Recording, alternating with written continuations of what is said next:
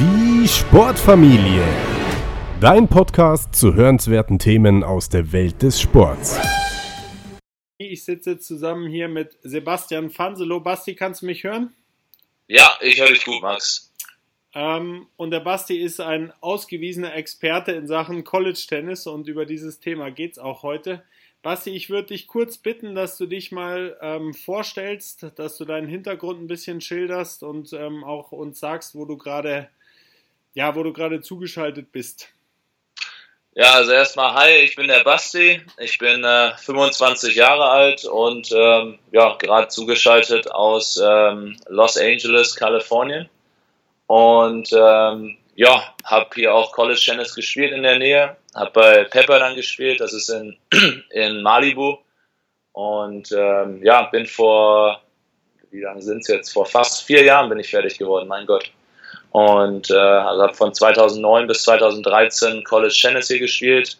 Ähm, hatte danach mit ein paar Verletzungen zu kämpfen, aber spiele jetzt seit ungefähr anderthalb Jahren bis fast zwei Jahren Profi-Tennis, ja um da einen kurzen Hintergrund zu geben, also wir haben uns ja kennengelernt bei den äh, Championships, wo du auch ähm, aktiv warst noch ähm, und auch ja die Nummer 1 warst von äh, Pepperdine auch lange Jahre lang. Ähm, du hast ja ja schon gesagt, dass du für Pepperdine jetzt College Tennis gespielt hast, das ist ja auch eine, eine gigantische Uni. Ähm, wie kam es denn aber jetzt eigentlich vor dem Schritt, bevor du gegangen bist, überhaupt? Wie kamst du auf die Idee mit dem College Tennis? Hast du das von anderen Spielern gehört? Ähm, wie bist du daran gegangen und wie bist du schlussendlich auch in Pepper dann, äh, dann gelandet? Ja, also gehört hatte ich schon vorher viel von College Tennis. Ich hatte ja auch schon vorher ein paar Futures gespielt und äh, da auch immer von Leuten gehört, die College Tennis gespielt hatten. Meistens waren es für mich relativ unbekannte Gesichter, die dann plötzlich aus Nirgendwo sehr gut abgeschnitten haben. Und äh, für mich war es so, dass mein Bruder hatte zwei Jahre bevor ich zum College hin bin, ist mein älterer Bruder zum College hin. Mhm. Und zwar nach Old Dominion in Virginia. Auch Old Dominion äh, University. Ja. Genau, auch eine gute Uni, ja. Und ja, dadurch, äh, wo es dann wo dann meine Zeit langsam kam für College Tennis, war es relativ simpel. Ähm, ich wusste, ich war zu der Zeit noch nicht annähernd gut genug, um es ohne College zu versuchen, um, um den direkten Profiweg zu nehmen. Und da ich das mein, äh, mein Papa und meine Mama schon den Prozess mit meinem Bruder hatten oder mhm. vorher schon durch hatten, zwei Jahre, ähm, war es dann für mich relativ einfach. Das heißt, ich habe mich dann direkt mit den Trainern in Kontakt gesetzt, hatte ja auch zu der Zeit schon ein paar Turniere in Amerika gespielt, sodass äh, viele von den College-Trainern mich da auch sehen konnten. Mhm. Und ähm, ja, von daher war es für mich eine relativ einfache Entscheidung mit dem College-Tennis und wie gesagt, durch meinen Bruder wusste ich schon viel davon. Hat dein Bruder dann auch sehr davon geschwärmt oder hat er auch mal von härteren Zeiten gesprochen oder war das bei euch in der Familie immer schon sehr positiv besetztes Thema? Also generell ähm, hat mein Bruder die vier Jahre sehr genossen. Er hätte sich natürlich ein bisschen mehr Tenniserfolg gewünscht in den vier Jahren. Also es äh, ging damit los, dass wo er angenommen wurde bei ODU, waren sie glaube ich so bei 25, 30 im College-Ranking. Mhm. Ähm, aber hatten halt, wie gesagt, viele Seniors, dann deren bester Spieler äh, ist dann nach UCA getransfert in dem Jahr, wo mein Bruder dann gekommen ist. Das heißt, ähm, ja, der, der Teamerfolg war nicht ganz da für ihn ähm, in, den, in den drei, vier Jahren, so wie er sich gewünscht hätte. Aber generell hat er schon eine sehr tolle Erfahrung da gemacht und bereut auch nicht viel, würde ich sagen. Jetzt gibt es ja, also muss man ja sagen, dass Pepperdine auch nicht ähm, zu den ja, ähm, schlechteren Colleges gehört, hatte ich ja schon gesagt, sowohl was das Akademische angeht, auch als was das ähm, Tennis angeht. Und du bist ja, du wirst ja jetzt nicht genommen dadurch, dass dein Bruder schon ein Stipendium hatte. Und wie war denn deine, also wie war denn dein Ranking in Deutschland oder was für eine Qualität hattest du? Also mit welcher sozusagen Setcard oder mit welchen ähm, Erfolgen bist du da ähm, sozusagen ähm, in, die, in die engere Wahl gekommen bei Pepperdine? Also mein deutsches Ranking kann ich mich jetzt gar nicht mehr so erinnern. Ich würde sagen, ich war so um die 100, vielleicht 120 in Deutschland. Bei den deutschen und Herren meinst du jetzt? Genau, bei den deutschen Herren, ja. Und ähm, ich hatte, dadurch, dass ich schon die Jahre vor der College-Zeit hatte ich in Spanien trainiert. Deswegen hatte ich generell auch nie viele deutsche Turniere gespielt. Ich habe viel ITF Juniors gespielt und stand da so auch so ungefähr bei 120, 130 würde ich sagen.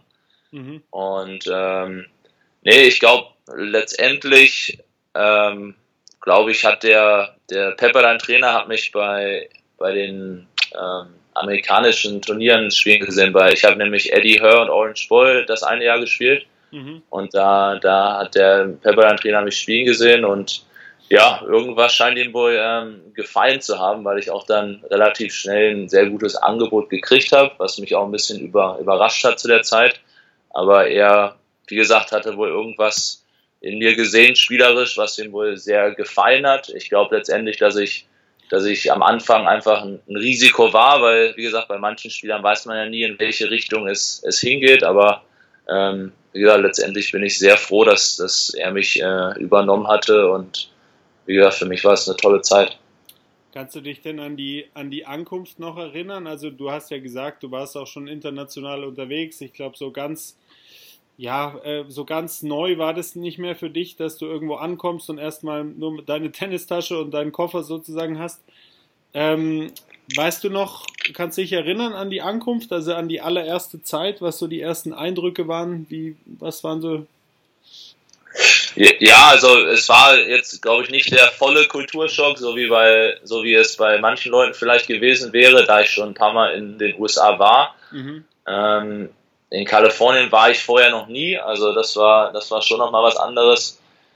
Ähm, ja, es war, wie gesagt, also wenn du überhaupt auf so eine neue Uni kommst und bist erstmal nur von Leuten um, umgeben und wie gesagt, das, das ist man schon nicht so gewöhnt, vor allem weil ich als Tennisspieler auch aus Spanien überhaupt und generell viel allein unterwegs war, selbst im, im jungen Alter und plötzlich kommt man da an und man hat eine ganze, eine ganze Mannschaft bei sich, mit dem man sozusagen alles macht. Man ist, ich glaube, die erste Woche, ersten zwei Wochen war ich nicht einmal alleine. Ich hatte keine Zeit, über, über mit, meinen Eltern zu reden oder irgendwas, weil du einfach immer von einem sozialen Event zum nächsten gehst und dann noch ähm, kurz nochmal zur Schule. Dann war ja, ist ja die erste Woche ist immer die Orientation Week, ähm, wo du dann auch nur von A nach B immer musst. Äh, von daher kann ich mich nur daran erinnern, dass es auf jeden Fall relativ stressig war in den ersten paar Wochen, aber auf, auf jeden Fall auch eine sehr schöne Zeit, weil man einfach nur von, von Leuten um, umgeben ist, die man, von denen man aber auch gerne, gerne was zu tun haben will. Das ist, glaube ich, ein Faktor, den man nicht unterschätzen darf, wenn man jetzt als normaler Austauschstudent an eine amerikanische Uni kommt, dann steht man wahrscheinlich erstmal wieder Ochs vorm Berg. Du hast ja gleich, sage ich mal, ein, ein, ein Umfeld gehabt oder auch Leute, die du was fragen konntest war deine Mannschaft, war das international oder waren das ähm, eher Amerikaner jetzt im Team? Also wie war so die Zusammenstellung? Also es war sehr international, ja. Wir hatten, wir hatten wenig Amis bei uns in der Mannschaft und das stemmt daher, dass ähm, ja die meisten guten Ani, äh, die meisten guten Amis werden einfach von ja von den etwas größeren Unis äh, rekrutiert. Also ob es die UCLA ist, die USC, Stanford, Cal Berkeley, das, halt, das sind alles die, die bei uns in der Nähe sind in Kalifornien. Deswegen Pepperdine als kleinere Uni ähm, hatten wir dann einfach mehr, mehr internationale Spieler. Also ich glaube, ich würde schätzen, von den zehn Leuten, die wir in der Mannschaft hatten, waren vielleicht zwei, drei Amis maximal. Und sonst waren wir nur, nur internationale Leute. Das ist ja. eigentlich auch für dich ganz cool, weil du dann natürlich automatisch eigentlich ein sehr ja, internationales, man kann fast schon vielleicht sagen globales Netzwerk dann hast, automatisch als junger Mensch. Ist ja auch nicht so verkehrt. Nee, nee, auf, also auf, auf keinen Fall. Ich weiß noch, bin angekommen damals und habe mir so gedacht, ja, wäre schon schön gewesen, noch ein paar Deutsche in der Mannschaft zu haben, weil ich vor allem auch einen Kumpel hatte, der gerade nach Denver gegangen ist zu der Zeit und der hatte, glaube ich, zwei Österreicher, einen Deutschen in seiner Mannschaft, also wo schon noch viel Deutsch gesprochen mhm. wurde. Aber im, im Nachhinein fand ich es gut einfach, ja. weil ich, ich habe das Gefühl, wenn man in einer Mannschaft mit noch ein, zwei Deutschen oder Deutschsprachigen ist, dann, dann hängt man nur immer in der Truppe rum, ja. weil es ja. einfach, weil es einfach die Komfortzone ist, finde ich. Ja. Und da, da musste ich wirklich ein bisschen aus meiner Komfortzone raus. Und ähm, und ja, also wie gesagt, ich, hab, ich hatte einen Roommate, also ähm, für die vier Jahre, der kam aus Neuseeland, dann hatten wir ein paar Australier bei uns und wie gesagt, das, das Netzwerk hat sich dann schon ein bisschen ähm, weiter, weiter gespannt, weil, wie gesagt, ich war jetzt auch vor kurzem in, in Australien und konnte dann direkt beim ehemaligen Teammate von mir unterkommen. Also das ist schon immer sehr, sehr, sehr vorteilhaft. Super, ja. Äh, wie war das denn mit dem Englisch bei dir? In der, konntest du davor schon gut sprechen oder äh, hast du erstmal nur jeden dritten Satz verstanden am Anfang, weil es dir zu schnell ging? Oder war das nee, also mit, mit dem Englisch ähm, hatte ich eigentlich noch nicht so oder noch nie so Probleme, weil ich einfach die Jahre davor schon in Spanien war, wo ja.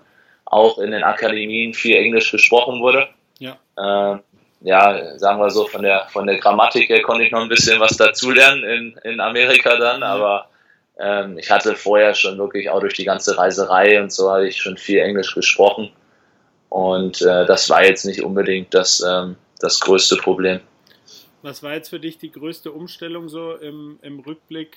Also vielleicht auch noch Sachen, die dir heutzutage noch auffallen, also jetzt ge gegenüber ähm, Deutschland oder auch Spanien? Also was, was sind so die größten Brocken sozusagen, die du dir, ähm, die für dich hart waren oder sag ich mal ungewohnt waren? Ja, also erstmal wieder dadurch, dass ich halt auch in Spanien an einer Tennisakademie war und ähm, das mit einer ja, Sportschule verbunden war, mhm. wo wir zum Beispiel in Spanien Nachmittagsunterricht hatten und dann äh, mein letztes Jahr vor dem College war ich sogar äh, an einer Online-Schule, wo ich alles nur über den Laptop gemacht hatte. Also die größte Umstellung für mich war einfach wieder, sich um sieben, acht Uhr morgens in, in, die, in die Klasse zu setzen mit ein paar Büchern und einfach, wie gesagt, wieder, wieder zu lernen einfach, ne? wieder mhm. von, von der und der Zeit einfach im, im Klassenraum zu sitzen und ähm, ja, generell, das, das war für mich schon wieder eine, eine leichte Umstellung, weil ich es halt ein paar Jahre nicht mehr so hatte. Und es läuft ja auch und, relativ schulisch ab in den USA, gell, an den Unis. Also ist ja relativ viel auch nachzubearbeiten und sag ich mal. Ja, ja, ja, ja genau. Also da muss man schon äh, von Anfang an voll, äh, voll dabei sein. Und mhm. ähm, ja, das war für mich am Anfang schon ein bisschen tough. Dann klar noch mit der englischen Sprache, die ich schon ganz gut sprechen konnte zu der Zeit, aber ist dann trotzdem mal was, was anderes, ob du dich jetzt mit ein paar Freunden unterhältst oder ob du ein zehn Seiten Referat in Englisch schreiben musst. Ne? Das ja, ist dann schon nochmal ein kleiner Unterschied. Und nochmal, was auch nicht leicht für mich am Anfang war, ist einfach, ja, die ganze Lernerei mit ähm, hochklassigem Tennis und Fitness zu kombinieren. Also wir hatten Tage, wo es um 5.30 Uhr, 6 Uhr morgens losging. Dann hatten wir schon mal die erste Krafteinheit. Dann geht es von da direkt in die Schule, vier, fünf Stunden lernen und dann ähm, direkt von da kurz was essen auf dem Tennisplatz. Und abends hatten wir manchmal entweder nochmal Schule oder Hausaufgaben machen oder irgendwas. Also viel Freizeit blieb nichts der Zeit und das war schon nochmal eine, eine Umstellung in den ersten paar Monaten. Aber ich glaube, irgendwann, irgendwann gewöhnt man sich an, an alles.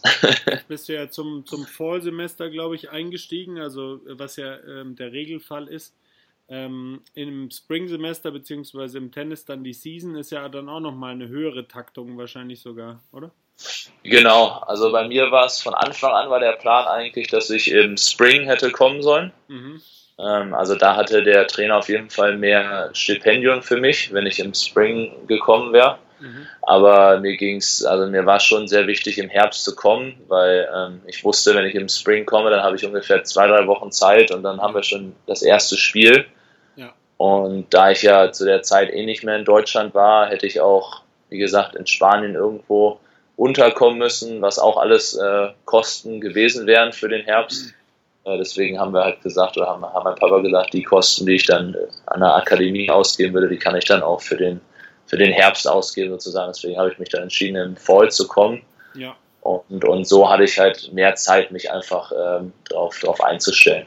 Und ja, und klar, dann im, im Spring ist natürlich noch schwerer, weil man noch mehr unterwegs ist, man, man reist noch mehr. Hm. Ähm, man muss sich auch immer, wie gesagt, mit den Lehrern kurz schließen, weil es immer irgendwelche Hausaufgaben, irgendwelche hm. Referate gibt, ähm, die man halt zu der Zeit vielleicht nicht gerade schafft oder wo man gerade un unterwegs ist, wo man noch on the, on the road irgendwas zu Ende schreiben muss. Also da ist es auf jeden Fall wichtig, immer sich mit seinen ähm, Lehrern von Anfang an gut gut zu stellen und dann auch einfach äh, gut in der Kommunikation zu bleiben.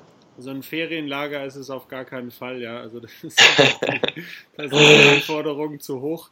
Ähm, Pepperdine ist natürlich wunderschön gelegen. Vielleicht kannst du es ein bisschen beschreiben, also auch vom Campus, so was dir, äh, was dir noch in Erinnerung geblieben ist oder was du, was du, an was du dich auch immer erinnern wirst. Also so von den Facilities, Campus, Dorms und so weiter. Ähm, ist ein schöner, ist ein schöner Ort, oder? Ja, also ich glaube, dass viele ja generell schon über ähm, Malibu ge gehört haben, dass es nicht mhm. der, der schlimmste Ort der Welt ist. Ich, mein, ich glaube, viele kennen ihn einfach von, ähm, von Two and a Half Men. Ne? Ja. Und äh, nee, es ist einfach, es ist eine, eine absolute Traumuni. Also es, es liegt wirklich fast beim, beim, beim Wasser. Ähm, mhm. Die Uni ist auf so einem großen Hügel drauf. Das heißt, ähm, wenn man durch die Uni ein bisschen durchläuft, kann man immer den, den Blick auf den Pazifik werfen. Mhm. Ähm, alles, alles schön grün. Ähm, alles ist wirklich wie in, wie in Bilderbüchern teilweise. Und äh, ja, also die Facilities generell waren, waren auch super. Also die Tennisplätze sind sozusagen in der Mitte des Campus. Mhm. Und ähm, so dass man sozusagen, es ist nah dran an den Dorms. Ähm, was ist, man, man läuft da fast alle Studenten, wenn sie von ihren Dorms zu den ähm, zu den Räumen wollen, dann müssen sie immer an den Tennisplätzen vorbeilaufen, sodass wir immer so eine, so eine kleine Audienz haben. und äh, nee, wir hatten ein Fitnessstudio, alles Mögliche direkt an den Tennisplätzen dran. Und Pepperdine ist generell eine kleine Uni. Also wir haben, ich glaube, ungefähr 3000 Undergrads. Ich glaube, mit den Graduates sind es ungefähr 5000. Mhm. Das heißt, so dass der Campus selber auch nicht, auch nicht riesig ist, dass man überall eigentlich hinlaufen kann. Ist es dann auch eine verschworene Gemeinschaft? Also man sagt es ja oft über ein bisschen kleinere, die dann vielleicht noch mehr zusammenhalten. Wie war so die Stimmung beim Tennis? Oder was waren so die Hauptsportarten, die die, sag ich mal, die, die Aufmerksamkeit auch auf, ähm, auf die Leute oder die Mitkommilitonen gezogen haben? Ja, also dass eine kleine Uni ist, kennt schon jeder jeden fast. Ne? Also vor allem in dem im Sportbereich, in den anderen Sportmannschaften kennt man sich immer. Ähm, ja, wir hatten halt keinen kein American Football und unsere Basketballmannschaft ja, war auch nicht so top in den vier Jahren, die ich da war.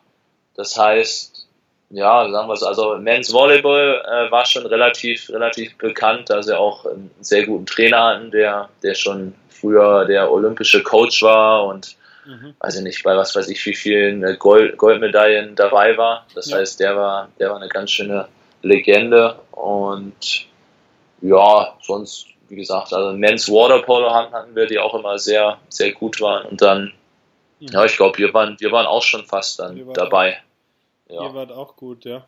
Du hast jetzt ein bisschen das Training schon angesprochen. Gibt es da, also gibt ja immer, Tennisspieler will immer spielen, ähm, ist klar, aber was, Gab es was, was dir, was, äh, was dir überhaupt keinen Spaß gemacht hat? Also war das, war das dann klassischerweise der Kraftraum oder wie, wie kann man sich das vorstellen? Was habt ihr im, im athletischen Bereich gemacht?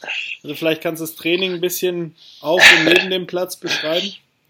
Ja, also der, der Kraftraum prinzipiell war jetzt nicht das Schlimme. Es glaube ich war mehr, es war mehr die, die Uhrzeit, um welche Zeit wir halt im Kraftraum sein mussten. Ja. Also die, die 6 Uhr morgens Krafttraining, äh, Workouts fand ich jetzt nicht immer super. Wobei Wie ich das immer das noch. Pro Woche? Ähm, Im Fall hatten wir es meistens dreimal die Woche, also Montag, Mittwoch, Freitag. Mhm. Und im Spring, ja, hing halt ein bisschen davon ab, ob wir gerade unterwegs waren oder ob wir gerade vom langen Trip zurückgekommen sind. Also da war meistens einmal, maximal mhm. zweimal die Woche. Wobei das fand ich immer noch relativ äh, leicht gegenüber den Fitnesseinheiten, die wir teilweise hatten. Also wir waren auch öfters auf der, auf der Laufbahn. Also mhm. Das ist auch alles mehr im, im Fall gewesen als im Spring und mussten da halt immer unsere 400 Meter, unsere 200 Meter, unsere ganzen Sprinteinheiten ab, absolvieren. Also das, das war nicht immer ganz so spaßig. Ähm, generell das, das Tennistraining hat mir immer sehr viel Spaß gemacht mit unserem Trainer. Ähm, es war auch immer sehr anstrengend, aber ähm, wie gesagt, es war schon in dem Sinne, dass ich das Gefühl hatte, es, es bringt mir was. Und das, okay. das ist immer das, das Wichtigste für mich, dass ich nicht nur denke, ich, ich schufte mich hier tot ohne irgendeinen Sinn, sondern dass ich wirklich das, das Gefühl habe, okay, wir machen das und das Training für, damit uns das später im Match einfach ähm, weiterhilft. Und deswegen, also wie gesagt, die Tenniseinheiten haben mir, haben mir nicht so viel ausgemacht. Die, die ganzen Fitnesseinheiten und Sprints fand ich nicht immer so spaßig, aber wenn es dann einmal in den Spring ähm, gekommen ist und, und wir dann relativ fit waren und ich mich dann echt wohlgefühlt habe, dann wusste ich auch wieder, wieso ich diese ganzen, diese ganzen Beißeinheiten machen muss. Wir haben es ja am Anfang gesagt, wir haben uns ja kennengelernt in den USA und auch gleich sehr gut verstanden bei den ähm, Championships. Dann am Ende, wo ihr auch mit Pepperdine noch am Start war, das war glaube ich auch deine letzte ähm, Season. Ähm, da war ja die Stimmung auch eine gute, sage ich mal. Aber es ist natürlich auch immer eine, eine besondere Atmosphäre jetzt, ähm, schlussendlich bei den Championships. Welche, welche Colleges sind dir denn als Gegner, sag ich mal, auch von Stimmung und Campus ähm, wo du jetzt auf deinen vielen Trips unterwegs warst, in, ähm, in Erinnerung geblieben oder besonders in, in, Erinnerung geblieben? Ja, also für mich die Top-Erfahrung bis jetzt war immer noch oder wird immer noch bleiben. Ähm, es war mein Junior Year, wo wir bei der University of Georgia gespielt haben. Mhm. Und also meiner Meinung nach hat äh, die University of Georgia die beste Tennis Facility im, ja. im im Land sozusagen. Also es ist für, für College Tennis ist es einfach Wahnsinn, wie viele Leute die da in dem Stadion unterbringen können. Ja. Und äh, ja, und da haben wir halt im Viertelfinale damals gegen Georgia gespielt. Und Georgia war zu der Zeit, ich glaube, wir waren sieben in der Nation und Georgia waren, glaube ich, zwei oder drei. Und die haben wir dann im Viertelfinale 4-3 geschlagen. Und das war, das ist bis jetzt immer noch eine meiner schönsten, nicht nur College-Erfahrungen, sondern Tennis-Erfahrungen. Gänsehaut-Moment. Ja, ja, totaler Gänsehaut-Moment. Ähm, auch wenn von den 5000 Leuten, die da waren, ungefähr 10 Leute für uns waren. Aber äh, ja, es ist generell was, was man einfach erlebt haben muss. Und dann nach dreieinhalb Stunden ähm, äh, hat dann einer von meinen Teammates hat dann das, das Match ge, geclincht und das war schon, also das war eine Wahnsinns, äh, Wahnsinnserfahrung, muss man mal sagen. Ja, University of Georgia ist, äh, ist ein besonderer Ort. Ich war selbst auch schon dort, also es ist wirklich gigantisch, ähm, selbst auch an einem Tag, wo, sag ich mal, kein, kein Spiel ist, es ist einfach wunderschön, die Anlage und die Tennisanlagen. Ich habe da auch ein lustiges Erlebnis, weil ich mit dem mit meinem Geschäftspartner dann vor Ort war und wir haben uns die Tennis-Facilities angeschaut und dann war in, beide in Jeans unterwegs natürlich und dann haben wir uns aber da, ähm, witzigerweise kam dann der Nathan Pasha, also den wirst ja. du auch noch kennen, kam da vorbei und dann, dann habe ich ihn gefragt, ob er ein paar Bälle mit mir spielt. Das war, mhm. das war ganz lustig, weil ich da in Jeans und er wusste auch nicht so richtig, wer wir jetzt sind, aber ähm, war dann war dann echt total locker und spontan und haben dann ein paar Bälle gespielt, sodass ja, das ist auch bleibend bei mir in, in Erinnerung geblieben. Also kann ich, kann ich sehr gut verstehen. Und ist auch so ein bisschen das Mecker, glaube ich, auch fürs College-Tennis, oder? Ja, da, da ist schon sehr viel äh, College-Geschichte mit, äh, mit verbunden, wenn man da auch hinter dem Center Court oder hinter der Tribüne da ein bisschen langläuft, haben sie ja die ganzen äh, Zeitungsartikel da und ähm, alle, also von vor 10, 20 Jahren und wenn man auch bedenkt, wer für die University of Georgia gespielt hat früher, also das war, also für mich war es immer noch, ähm, oder ist es immer noch die schönste College-Anlage und meiner Meinung nach sollte man die NCAAs da jedes Jahr haben, auch wenn es mhm. immer als, als Heimvorteil für die eigentliche Mannschaft gilt. Ja. Aber ähm, aber wie gesagt, also ich habe in meinen vier Jahren, ähm, im ersten Jahr haben wir es nicht geschafft zu den Sweet 16. Mhm. Und äh, da war ich auch nicht bei den Individuals dabei, aber da war es auch bei der University of Georgia, mein zweites Jahr bei Stanford, was auch eine schöne Anlage ist, aber meiner Meinung nach auch nicht an Georgia rankommt. Und mein letztes Jahr war es ähm, bei der University of Illinois, genau, wo wir uns auch kennengelernt haben. Vom Tennis nicht, aber ähm, was Stanford angeht, aber sonst ist natürlich Stanford der Campus auch sehr, sehr beeindruckend. Also wer da mal die Chance hat, sich das einfach mal in der Tagestour anzuschauen, das ist sehr empfehlenswert. Äh, das stimmt. natürlich auch University of Georgia.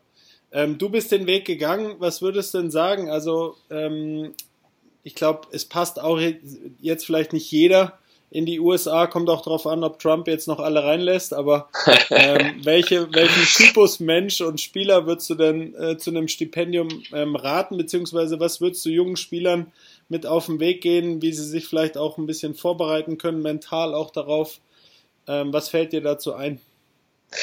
Ja, also, also meiner Meinung nach, ich, es hat sich jetzt wirklich, ähm, auch seit ich aus der äh, College-Zeit raus bin, ähm, habe ich auch immer viel, viel drüber nachgedacht, so welcher, wer, wer ist ein guter Spieler dafür und mhm. meiner Meinung nach, also viele, es gibt für jeden ein College sozusagen, es kommt immer darauf an, mit welchem Ziel ähm, die Person jetzt aufs College gehen will. Wenn man zum Beispiel sagt, okay, ich möchte danach Profi-Tennis spielen, ähm, dann, wie gesagt, dann, dann finde ich, also dann muss es wirklich einer sein, der auch bereit ist, selber viel arbeiten zu wollen, weil ähm, College Tennis ist, ist wirklich super, weil man viele Matches kriegt, viel trainieren kann, aber letztendlich gibt es auch nur zwei Trainer für ungefähr zehn Personen. Das heißt, mhm. du hast nicht immer einen Trainer, der dir in den Arsch treten kann sozusagen, ne, sondern du musst wirklich, ähm, du musst wirklich selber, selber wollen, selber arbeiten wollen, selber, selber alleine auf den Platz gehen wollen, äh, irgendwas, irgendwas machen, extra Fitnesseinheiten. Also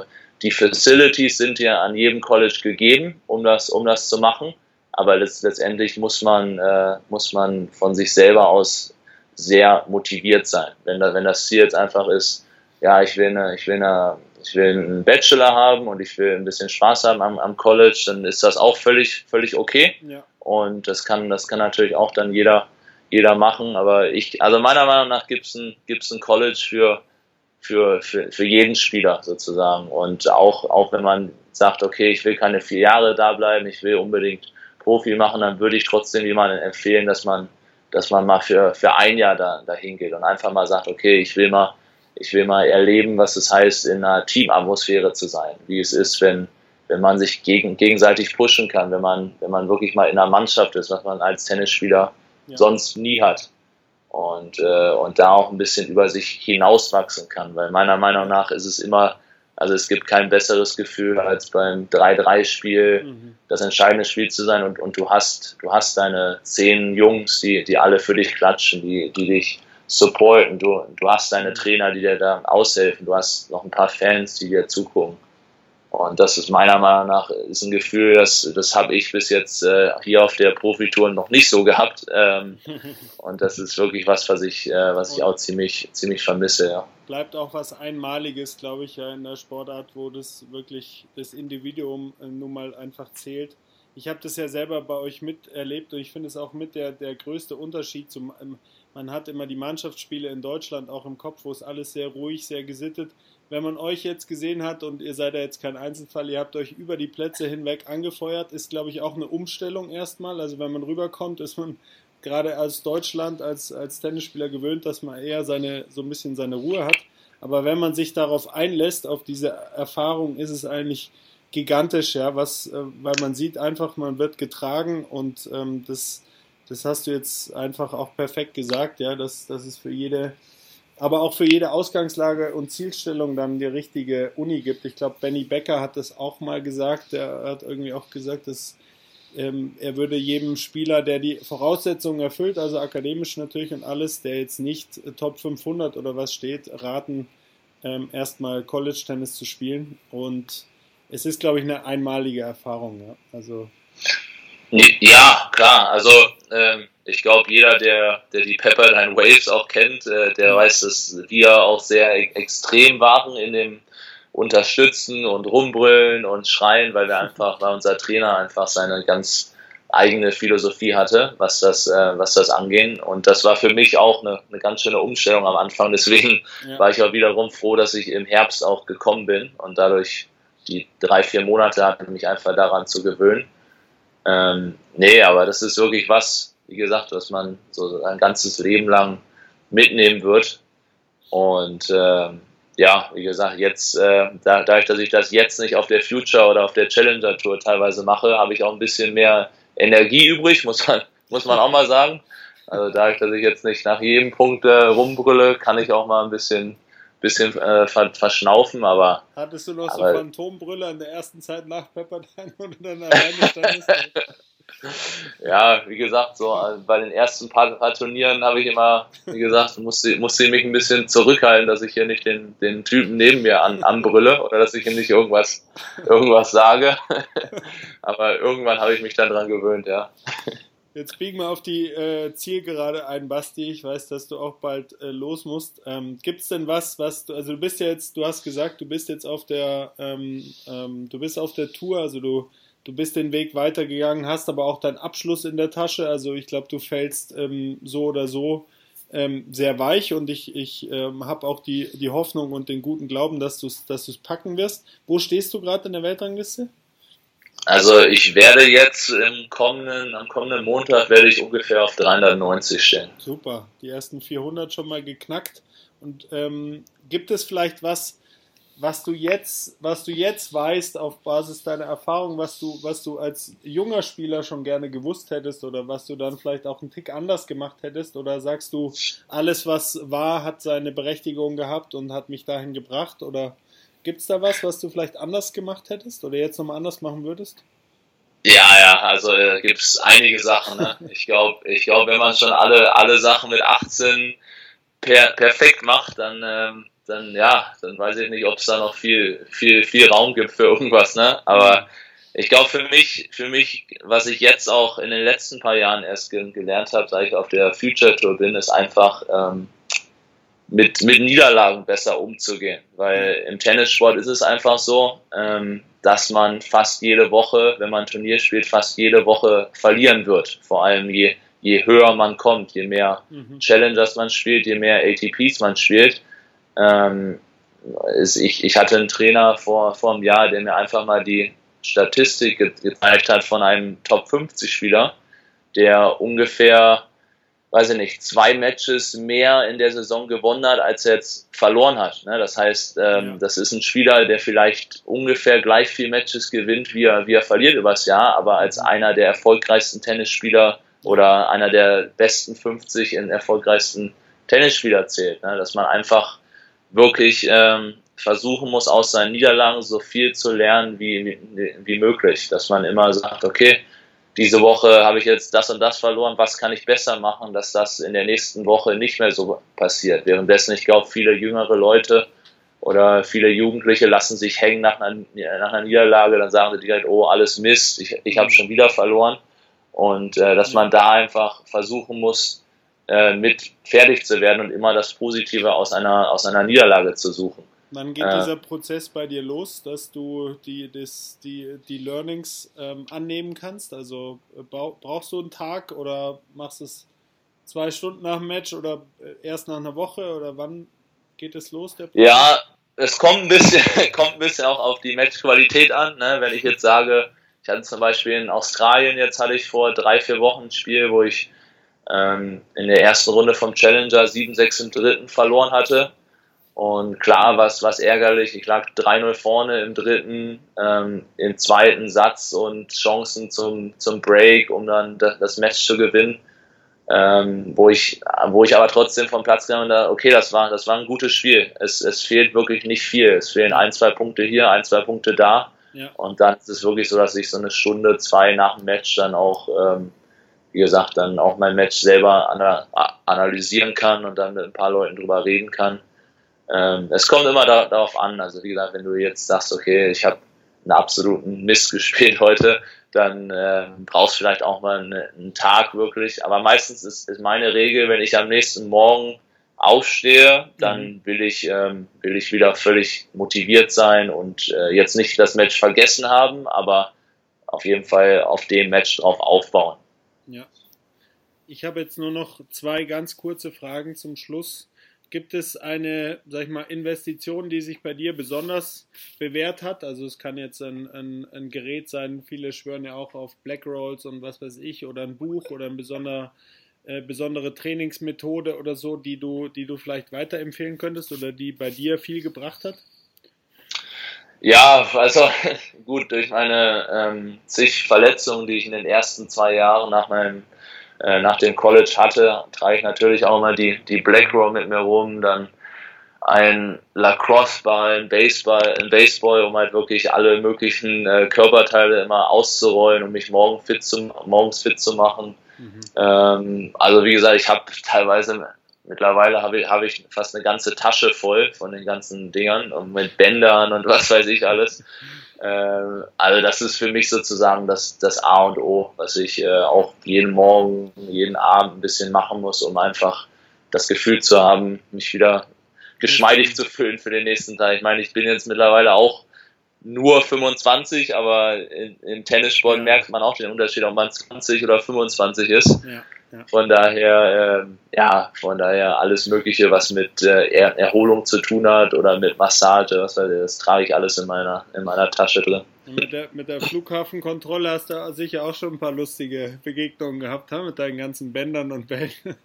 Ja, genau, die sind dann auch immer ein bisschen, ein bisschen skeptisch, ne? vor allem wenn ich dann noch mit meinen Yoga-Blöcken da rumlaufe und was weiß ich, aber ähm, ja, meistens, wenn ich denen dann äh, meine relativ simple Antwort gebe, dann, ja. dann sind sie meistens zufrieden. oder oder waren sie bis jetzt zufrieden. Wie oft machst du Yoga in der Woche? Ähm, ja, es war schon, so, schon mal so zwei, drei Mal in der Woche zu machen. Ne? Ich bin halt ein, ein großer Kerl. Mhm. Äh, von daher muss ich schon äh, schauen, dass da alles relativ geschmeidig ist. Also wenn ich hier bin in, in LA, wo ich auch den größten Teil meines Jahres verbringe und wirklich Zeit habe, dann versuche ich schon zwei, drei Mal in der Woche zu machen. Hm.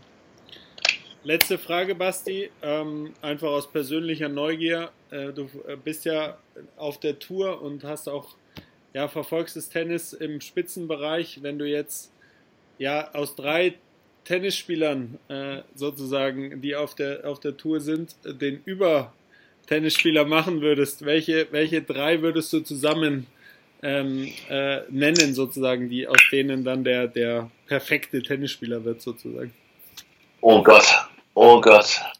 Also wir reden jetzt nicht nur von einem Schlag, ja, wir reden Nein, jetzt von den, wenn du, von wenn du drei Spieler kombinieren ja. würdest, ja. Ja, puh. Also, hm. Mal schauen. Also ich meine, den, den Federer muss man schon da immer, immer reinpacken, ne? Für, für, ja. einen, äh, für einen Roger. Roger muss man schon immer Platz schaffen. Also meiner Meinung nach ist auch der Aufschlag eines der wichtigsten mhm. ähm, Schläge im Tennis generell. Mhm. Äh, da würde ich jetzt, ob es jetzt ein Raonic ist, den ich reinpacke, oder ein, oder ein John Isner oder ein Karlovic, mhm. auf jeden Fall, okay, nehmen wir jetzt meinetwegen mal den Isner, der, ja. glaube ich, einer, meiner Meinung nach eines der besten Ausschläge hat. Dann würde ich. University of Georgia, da sind wir wieder beim Thema. Genau, ja. sind wir auch wieder beim College Tennis, ja. Mhm. Ähm, also so eine Kombination aus einem John Isner, mhm. einem Roger Federer und dann nehmen wir noch einen mit einer wahnsinnig guten Rückhand. Ähm, nehmen wir jetzt, weil er gerade Nummer 1 ist, nehmen wir mal den, den, den Andy Murray. Deswegen ja. tut's mir, tut's mir leid, dass ich den Djokovic leider, leider raushalten muss gerade, aber auch, auch wenn wir generell von körperlicher Fitness nehmen, da, äh, reden, da ist der Murray auch ganz weit vorne, muss man sagen. Ja, ja, absolut, oh. ja. Hast du ja. mal mit Isner gespielt? Äh, mit Isner habe ich noch nie gespielt, ne?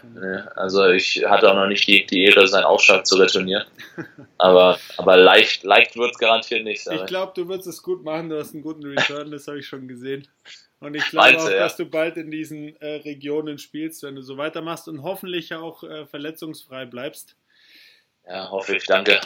Dann sage ich an dieser Stelle vielen, vielen Dank, Basti, dass du dir die Zeit genommen hast, ähm, in Kalifornien äh, mit oder aus Kalifornien mit mir zu sprechen. Äh, hier ist das Wetter leider bescheidener, aber ich schaue, dass ich bald mal wieder äh, rüberkomme, wo es wärmer ist und hoffe, dass wir uns auch bald mal wieder sehen. Vielen Dank und ähm, ich wünsche dir von Herzen alles Gute und dass du die Top 100 möglichst bald knackst. Danke dir, Max.